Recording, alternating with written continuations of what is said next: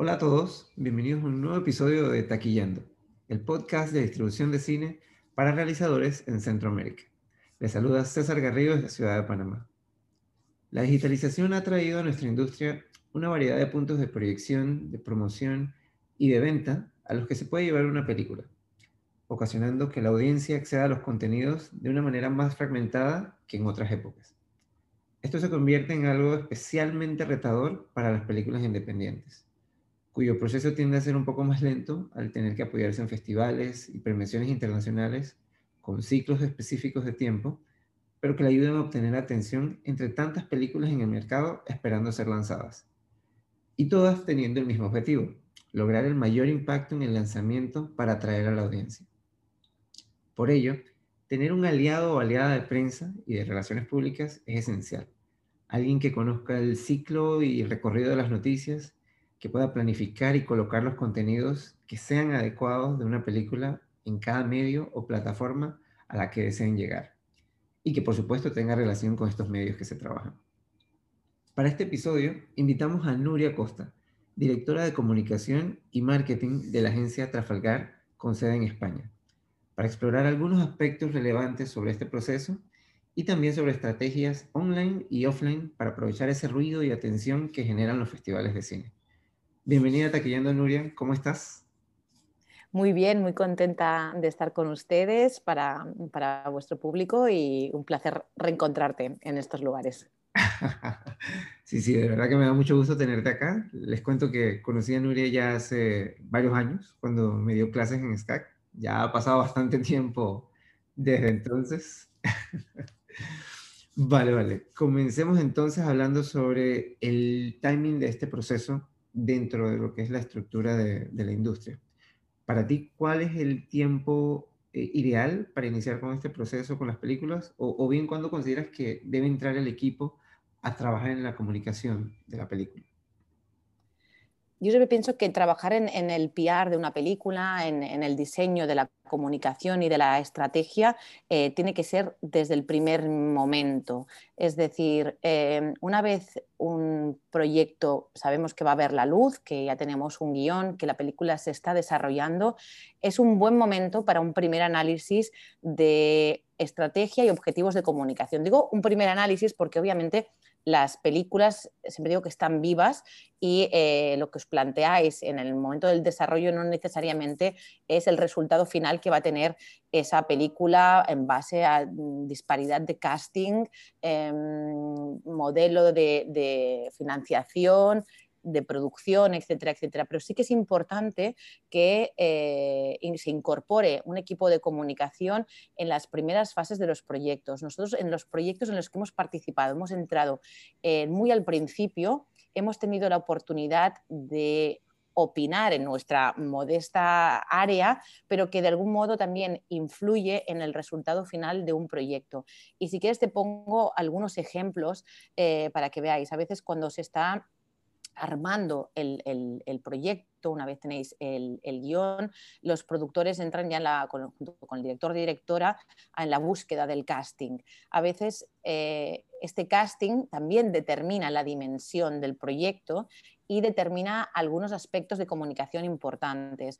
Nosotros en alguna ocasión cuando no es que decidamos el casting, pero sí que está bien eh, conocer nuestra opinión y en películas, por ejemplo, sobre todo más en cine independiente, que es el que necesita eh, más esta ayuda del PR y de la comunicación, y porque los, presupuestos de marketing y de lanzamiento normalmente son algo más reducidos, es importante que estemos todos conectados y participemos del mismo eh, proyecto para tenerlo muy claro. Entonces, renovando esto que os decía del casting, imaginad que vuestro modelo de producción tenéis un equipo protagonista, un casting que, no son muy conocidos, ¿vale? Esto podría ser una amenaza o una debilidad de tu proyecto, pero quizás imaginad que tenéis eh, presupuesto para incorporar un personaje secundario o algunas de estas participaciones especiales y que entonces sí que tenéis la oportunidad de invitar a participar en el proyecto a un actor o una actriz eh, de, reconocido prestigio, trayectoria, etcétera, etcétera. Esto puede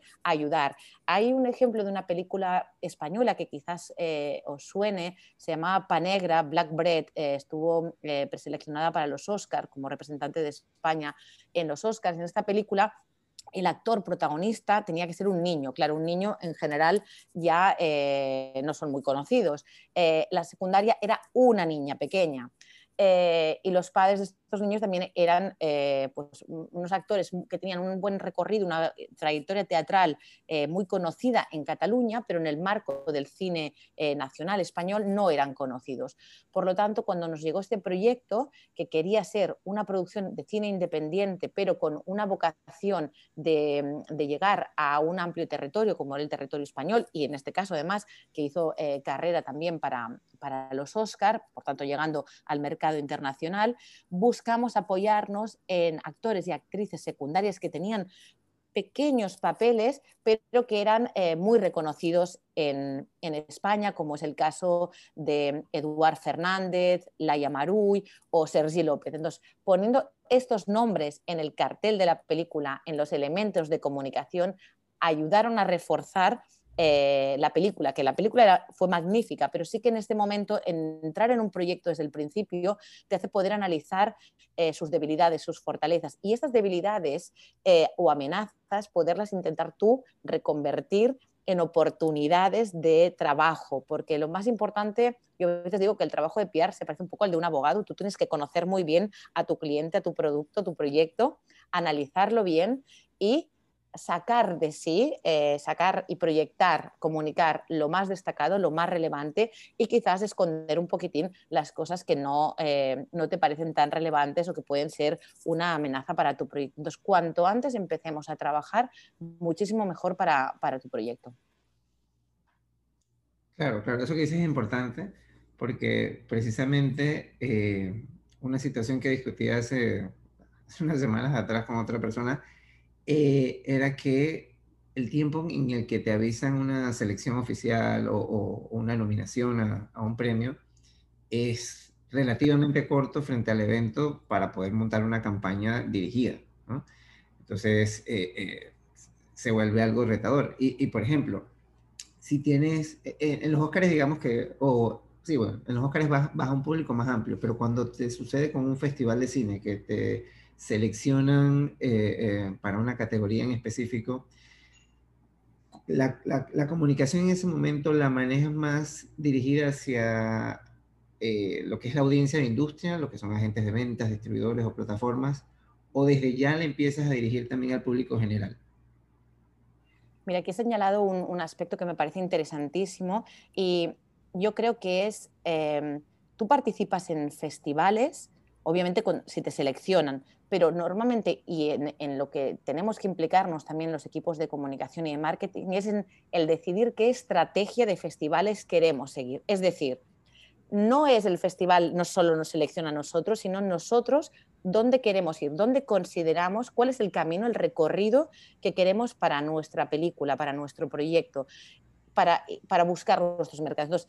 Lo que siempre es importante es definir desde partida la estrategia para tu proyecto y nunca perder ese foco. Es decir, a veces los festivales y el brilli brilli también eh, nos, nos, hacen despistar un poco de los objetivos que, que, perseguimos. Si nuestro objetivo para una película es eh, buscar un buen agente de ventas internacional, pues obviamente vamos a ir a buscar un festival donde eh, se dé la confluencia de agentes de ventas internacionales. Ese sería nuestro objetivo. No, no, pondríamos el foco en asistir al festival eh, principal de nuestro país porque ahí podrán venir nuestros amigos familiares y nos lo pasaremos fenomenal.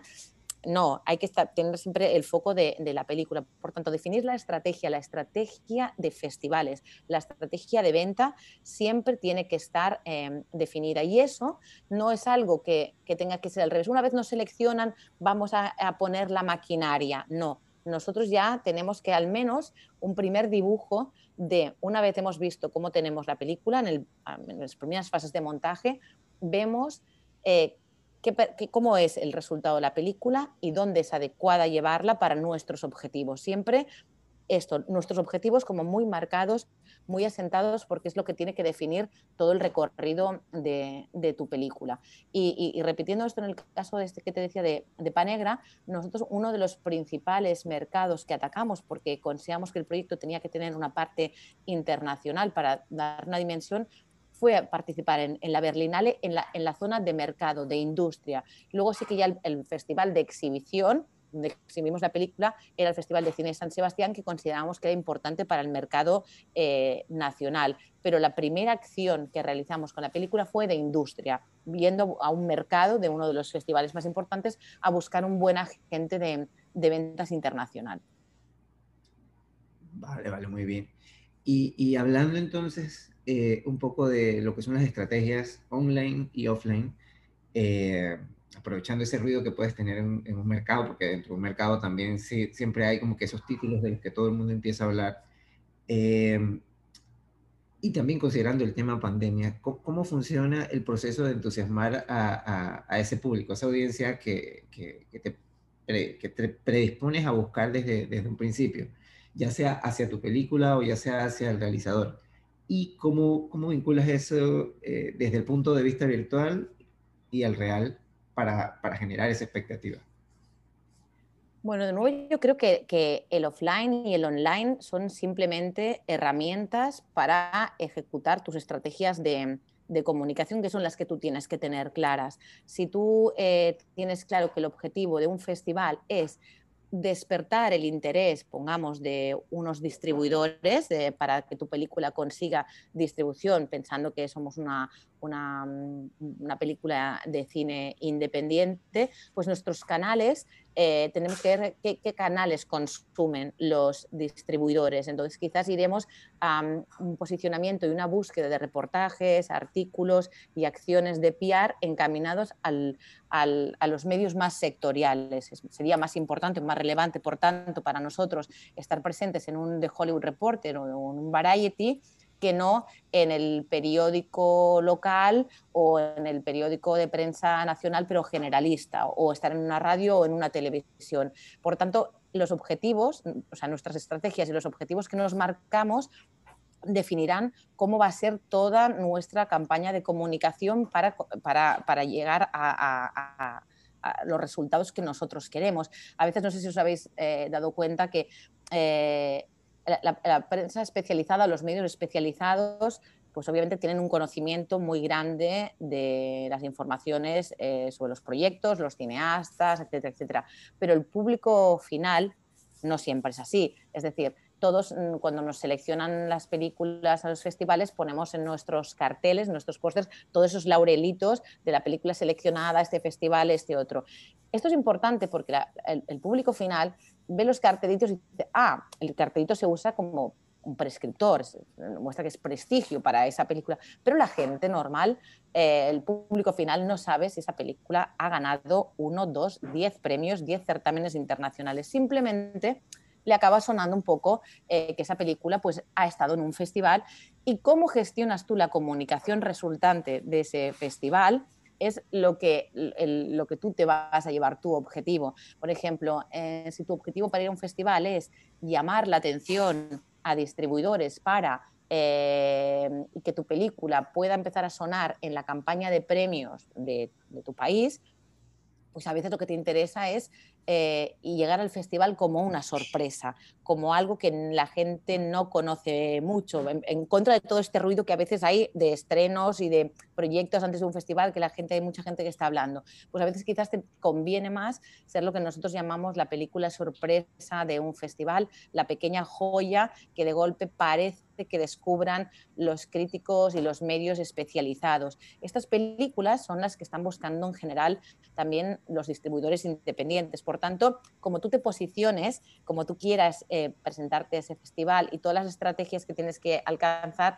eso es bueno. Nosotros hemos tenido películas en festivales de cine que parece que hayan eh, ganado muchos premios y solo han obtenido menciones o, algunos premios secundarios, pero no han sido las ganadoras. Pero en cambio, eh, hemos salido reforzados de, ese festival y hemos conseguido los objetivos. Eh, a veces conseguir eh, un premio del jurado, de la crítica o del público puede servir para, cerrar un acuerdo de, de distribución. Y todo ese ruido que has empezado a generar, luego lo tienes que seguir continuando llevando para eh, llevar al público a las salas o que lo vean en las plataformas en esta nueva era extraña en la que convivimos los, los dos formatos de, exhibición y de distribución en plataformas. ¿no? Exacto, exacto. Oye, y una pregunta. ¿Hay algún tipo de material en particular en el que basas más eh, eh, lo que es la comunicación de la película eh, frente a cada tipo de audiencia, te, basas más en lo que son los stills, o en el trailer, o en las notas de producción, o es una mezcla, o ustedes prefieren manejarlo, ¿sabes? Creando sus propios press releases o creando ustedes mismos el, tipo de evento que se puede hacer, desde un press junket, cuando se pueden hacer cosas en vivo, o, un QA o algún otro tipo de interacción Mira, yo creo que todos los materiales que se utilizan dentro de una campaña de, comunicación tienen que ser los adecuados para ese proyecto. Sí que hay toda una serie de, herramientas, obviamente lo que has dicho, los press release, em, el, el pressbook, las fotografías, fotos de making, tráiler, etcétera, etcétera. Pero todo esto tiene que ser eh, acorde a la dimensión del proyecto que tú tienes y también a a, los recursos económicos, porque a veces eh, puede parecer una tontería, por eso digo que es tan importante a veces entrar en la mm, fase de previa, la de rodaje de una película, en el desarrollo, porque tú con un plan de rodaje puedes ver eh, en qué fechas es importante tener un foto fija para realizar las fotografías de escena que luego vas a tener que utilizar eh, para prensa. Si tú no has tenido esa planificación, luego es difícil tener todo el material necesario para promocionar la película. Obviamente existe todo lo que es las capturas de pantalla en la, fase final de proyectos, pero eh, eso querrá decir que durante una fase del proyecto tú no vas a poder comunicar. Y también es importante empezar a comunicar, sobre todo más para los medios especializados, eh, para poner tu película en, el radar de, los medios especializados de la industria, eh, tu película con algunos materiales. Tú ahí puedes empezar a elaborar eh, la sinopsis junto con el guionista o la guionista de la película, trabajar con el director. Yo también creo que es muy importante que las primeras notas de dirección que se escriben para levantar un proyecto sean revisadas. Una vez uno termina de rodar y de visionar y de montar su película, eh, quizás es bueno replantear esas notas y reactualizarlas. Y es bueno que una persona de comunicación entre, porque no todos los cineastas eh, escriben de maravilla o escriben de un modo que sea vendible o atractivo. Por tanto, a veces está bien darles una vuelta para enfocarles más en la acción de venta o de comunicación, porque esos elementos serán los que servirán luego a la prensa para preparar sus reportajes, sus entrevistas, y es bueno que allí estén todos los elementos que nosotros queremos comunicar de ese proyecto. Por tanto, trabajándolo conjuntamente con el equipo es importante. Pero es que también es importante el discurso de venta, tanto del director-directora como del casting de la película. Eh, los actores y las actrices tienen que saber eh, qué proyectos están cómo es su personaje, pero cómo es su personaje dentro de esa película y cómo queremos vender la película. Porque una de las cosas más confusas que pueden haber es que tú quieras vender, imagínate, tu película como un thriller y un actor o una actriz la esté vendiendo eh, porque su personaje es más dramático o porque ese personaje a él le interesa especialmente como un personaje intimista, eh, con una carga dramática muy grande. Imagínate, tú estás haciendo un tráiler eh, más de, terror psicológico o un thriller, entonces es como cuidado con que todos los elementos tengan coherencia, estén relacionados y todos defendamos el mismo mensaje eh, que, vaya a reforzar la estrategia de comunicación y sobre todo que no hayan estas diferencias de, mensajes tan extrañas que el público yo creo que le asustan y entonces empieza a verse esta confusión de no tengo muy claro qué película voy a ver y si entonces si la quiero ver. ¿no? Esto, es, esto es un error que a veces nos reímos, pero es más habitual de lo que aparece, ¿no? La, confusión a veces de mensajes. Sí, no, totalmente. Me, pasa mucho. Y hablando ahora de, esto que, mencionas, eh, el ciclo de las noticias es muy rápido. Hoy, en día es súper, súper rápido y hay mucho valor en la primicia de, un proyecto. La duración de una historia, pues, puede, puede ser puede agotarse muy rápido dependiendo de cómo migra eh, entre plataformas, entre comunidades, o puede, ser, o puede durar mucho tiempo. Entonces, ¿cómo balanceas el trabajo con, con los realizadores y, con el cast? Porque me pasa mucho que eh, acá cuando, cuando se obtiene una selección oficial, hay una gran atención y hay una gran adrenalina de parte del equipo por, por soltar toda la información, por contarle a todo el mundo y, a veces puede pasar que, se sobreexponen o, que la noticia pierde esa, esa vigencia de cara al momento en que se va a lanzar. Y por otro lado, están los que no quieren decir absolutamente nada, que quieren esperar que la gente vaya a las salas. ¿Cómo encuentras ese balance para, para acomodar?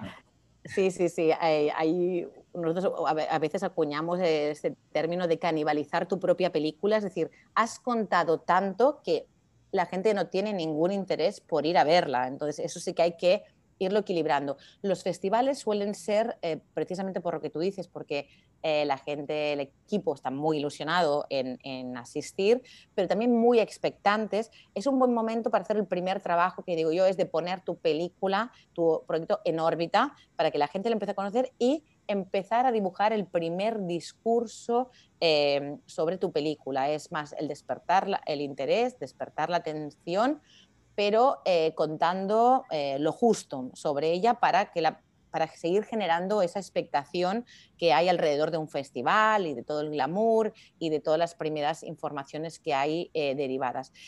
Ese primer feedback de un festival también suele ser muy bueno porque pensemos que los actores y las actrices ellos solo se han visto normalmente antes de ir al festival, les muestras la película en privado, en algunas proyecciones privadas por primera vez, para que puedan ver el resultado de su trabajo. Pero para ellos y para ellas es muy importante la acogida de ese trabajo por parte del público.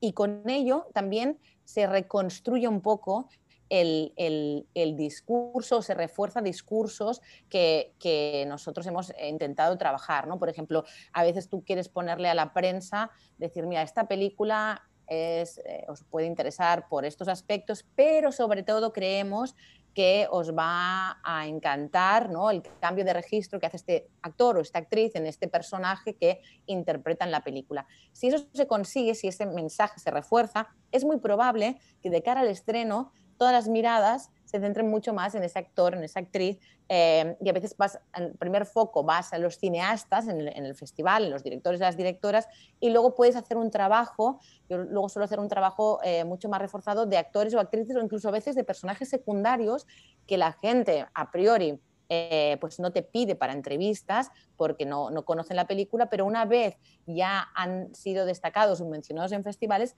entonces puedes empezar a hacer un trabajo, un segundo trabajo con con los actores o con las actrices, ya entrevistas más en profundidad, ya puedes entrar también en más, depende del físico de cada uno de ellos, pero a veces también en, medios como revistas de moda, revistas de tendencia, sociedad, también en función del discurso que tenga tu película. Hay, películas que tienen un gran mensaje de fondo, mensajes que conectan con la actualidad informativa eh, o en este momento la idea de las mujeres, pues, entre comillas, eh, tienen mejor entrada en medios de comunicación, porque todo hay un discurso de la reivindicación del papel de la mujer en la industria del cine. Entonces, todos estos elementos los tienes que tener en cuenta. Pero sobre todo, tener en cuenta, y de nuevo vuelvo a lo que os decía hace un momento de eh, ser como un abogado de tu película, no todos los actores, todas las actrices em, se sienten cómodos asistiendo a todo tipo de entrevistas, todo tipo de medios o hablando de según qué tema. Entonces esto también lo tenemos que saber para que una de las cosas más incómodas que se producen en las promociones es que un actor o una actriz se vea forzado o se sienta incómodo participando en una entrevista por el tipo de formato de programa, el contenido de la entrevista, etcétera, etcétera, y que eso condicione el resultado de la misma. Em, y que al final, ¿sabes?, el foco se vaya a temas de política o, mm, otros temas secundarios que no tengan nada que ver con, la historia que tú estás promocionando. Entonces, esto como responsables de comunicación y de prensa tenemos que tenerlo todo muy claro, acompañar mucho eh, y conocer a, tus invitados y decir, oye, mira, pues quizás en un programa de entretenimiento puro y duro, esta persona no se siente cómoda, mejor que no vaya y le guardamos más entrevistas eh, de prensa escrita, em, entrevistas de radio y gente que en los directos eh, pues se pone más nerviosa, más insegura. Entonces esas personas pues mm, pues mm, intentar no forzar, porque si no, ya te digo, a veces eh, se producen situaciones que no son buenas para tu proyecto o para tu promoción. Claro, o a veces también quieren indagar en la vida personal del actor, que también es bastante incómodo cuando, pues, si está en una situación delicada en ese momento, no, no quiere eh, compartir Efectivamente, la idea es no, no, no, no, irnos del mensaje que nosotros queremos comunicar. Si se producen situaciones esto, personales o profesionales ajenas al universo de la película, intentar ir con mucho cuidado para que, mm, nuestra comunicación no acabe siendo eh, la vida privada de, nuestro cast y otros temas que nada tengan que ver y que alejen al público de la historia que queremos contar y compartir con ellos. Claro, claro. Otra cosa que también es bastante común es que en, ese proceso de, desarrollo del proyecto eh, y, a lo largo del proceso de, hacer una película, intentas hacer, bueno, en inglés le llaman grassroots, ¿no? que, es, entrar en comunidades, buscar algún tipo de, líder de opinión o, de embajador de la película que, te abra puertas a, públicos o, quizá opciones de financiación. Eh, y, muchas veces ellos participan en lo que es la promoción de la película. ¿En qué momento consideras que, es bueno usar esa carta de, un líder de opinión? ¿Ya de cara a, un lanzamiento eh, comercial o en plataformas? ¿O bien desde los festivales? Porque ese líder de opinión puede tener relevancia para, el mensaje detrás de la película y puede atraer a, públicos por, porque pues, tienen una, manera de pensar de, de, quién hace la película, o, bien puede interesarle a, agentes de venta o a, distribuidores porque los va a vincular a, un, público y les puede abrir más opciones de, eh, a, la hora de promocionar la película. ¿En qué momento consideras mejor que es usar el mensaje de esas?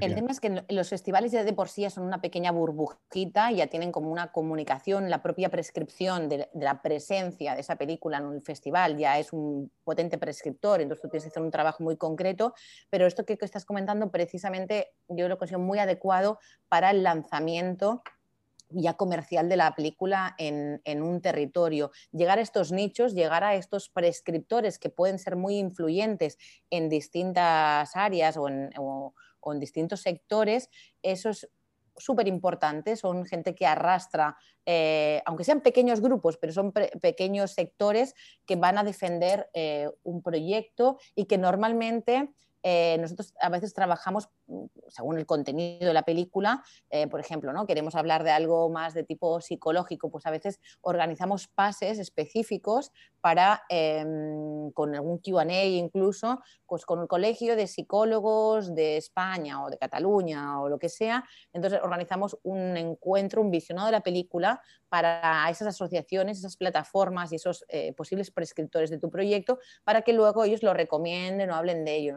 Hemos llevado películas también que tienen el trasfondo de la educación. Pues entonces detectar quiénes son aquellas personas que escriben sobre educación en los medios de comunicación o quiénes son influyentes dentro del mundo de la educación y también organizarles em, visionados específicos para esas eh, personas porque se dan unos buenísimos prescriptores dentro de, sus sectores. Esto sí, sí se hace muchísimo y es sobre todo más en esta, es una de las palancas que utilizamos de cara a los estrenos de, las películas ya más de forma comercial.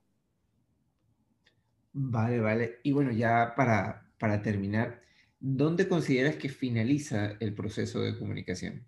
¿Ya con el estreno de la película o, tiene un poco más de larga eh, eh, ese proceso? Porque también al, comunicar una película, la vinculación con el realizador es inevitable. Entonces, eh, el realizador sigue una carrera artística, o sea, la idea de hacer una película es poder seguir haciendo también eh, otras para muchos de ellos. Entonces, ¿dónde consideras que termina el proceso de comunicación de una película en particular?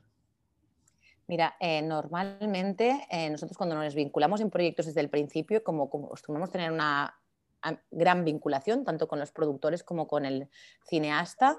Em, nosotros también nos marcamos no solo eh, el, ciclo de vida de esa película, de ese proyecto, no hasta su estreno comercial, sino también su recorrido en premios, festivales, ya me refiero a premios tipo en España, pues los Goya o los premios Gaudí, otro tipo de premios, por tanto, hablamos de un, viaje que normalmente estamos con e, ese equipo durante dos, tres años eh, de la película, pero me parece interesante esto que comentas porque encaja perfectamente con, nuestro sistema de trabajo, eh, por nuestra carrera y nuestra trayectoria. Nosotros, yo sigo trabajando con los mismos, o sea, cineastas eh, en los últimos 10, 15 años. Eh, empecé trabajando con Bayona en el orfanato y, y sigo trabajando con él de forma más directa, menos directa, pero sí que creo que la construcción de las carreras y de la comunicación de, de, los proyectos también tiene eh, un aspecto importante en la comunicación de ese, cineasta en toda su, trayectoria eh, como cineasta. Entonces, eh, yo suelo trabajar mucho, pues, pues, tanto con Agustín Villaronga, Marco y con, Juan Antonio Bayona, con, los, con el trío de directores vascos, que no sé si conocéis, los directores de La Trinchera Infinita, de Andía, de Loreac, pues con ellos ya llevamos hechas cuatro cuatro películas, con lo cual eh, también eso eh, es muy bueno para el trabajo porque todos nos conocemos mucho, eh, diseñamos cómo vemos los proyectos, pero ya también entiendes las cosas en las que ellos se sentirán cómodos, en los que no se sienten tan cómodos, cosas en las que nos vamos a apoyar más en los actores o actrices de una película, cosas que van a hacer ellos mismos y entonces controlamos mucho más toda su mm, imagen comunicativa, tanto de ellos más bien como cineastas, ¿eh? ya, no, ya no, no, hablemos de vida personal, pero me refiero que es más ese, recorrido profesional de ellos eh, a lo largo de los años y eso para mí es una de las cosas más gratificantes de, nuestro trabajo, no, no trabajar en proyectos que aparezcan y desaparezcan, sino trabajar, eh, acompañar carreras de, de cineastas y de productores y de productoras, porque me parece muy interesante también formar parte del crecimiento de esas trayectorias que tú has visto y, las que te sientes muy cómodo trabajando. Claro, claro, se, crea una relación, ¿no? Eh, Totalmente. Bueno, y ya para cerrar, eh, tenemos un segmento que se llama ¿Por qué nadie me dijo? donde siempre le pedimos sugerencias a, nuestros invitados. Entonces, queríamos pedirte que, que nos dieras eh, algunos consejos sobre qué evitar en el proceso de la comunicación sabes, cuando has trabajado con, con, tantos equipos, ¿qué, ¿qué, cosas ya detectas que dices, que dices, esto puede ser un error, entonces mejor es evitarlo? Mira, yo siempre pienso que es eh, la agenda o la estrategia, la, marca, la marcas tú, la marca el equipo, la consensúa el equipo y no te viene eh, de fuera. Sobre todo en estos tiempos de la urgencia de las redes sociales, de que parece que haya crisis cada cinco minutos porque un periodista o alguien, un hater en redes ha dicho algo. Entonces parece que se tenga que cambiar la estrategia de comunicación de golpe porque hay que apagar ese fuego que es lo más importante. Entonces yo creo que es nunca perder el foco. Las, las, crisis se tienen que gestionar cuando son crisis, pero a veces nosotros mismos nos creamos crisis o ataques de ansiedad por cosas que no tienen la mayor importancia, que no tenemos que perder el foco, que lo importante es nuestra estrategia y trabajar para, para conseguirla. Genial, genial. Nuria, muchísimas gracias por, por compartir con nosotros todo este conocimiento y, por el tiempo que nos has dedicado. Quiero aprovechar el, espacio también para que eh, si algún cineasta está interesado en contactarles para, para, saber un poco más al respecto o poder trabajar algún proyecto con ustedes, pues que, les puedas indicar alguna página web o algún correo a donde escribirles. Pues claro, por supuesto, ha sido un placer para, para mí conversar con, con, ustedes. Nosotros, nuestra agencia de comunicación se llama Agencia Trafalgar y la web es www.trafalgar.cat. CAT es C-A-T. Perfecto, perfecto. Bueno, y de nuestra parte les mandamos un saludo y agradecemos a todas las personas que nos escucharon. Esperamos que, hayan disfrutado esta conversación al igual que nosotros. Y los esperamos en el próximo episodio de Taquillando, el podcast de distribución de cine para realizadores en Centroamérica. Hasta la próxima.